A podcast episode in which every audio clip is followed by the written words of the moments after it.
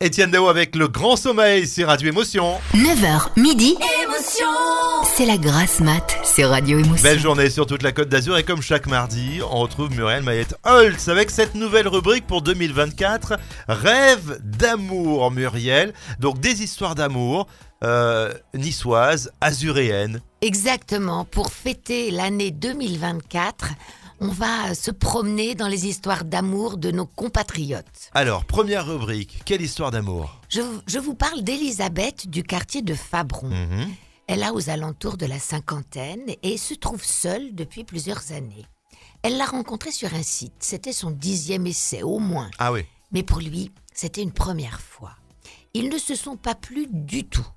Et ils se le sont avoués tout de suite. Mais comme le café était commandé, ils ont papoté et à ce moment-là, s'est nouée une amitié complice, joyeuse, qui les a incités à se revoir pour se plaindre de leur solitude respective. Les semaines passant, ben, ils ne pouvaient plus se passer l'un de l'autre et Eros a fait le reste.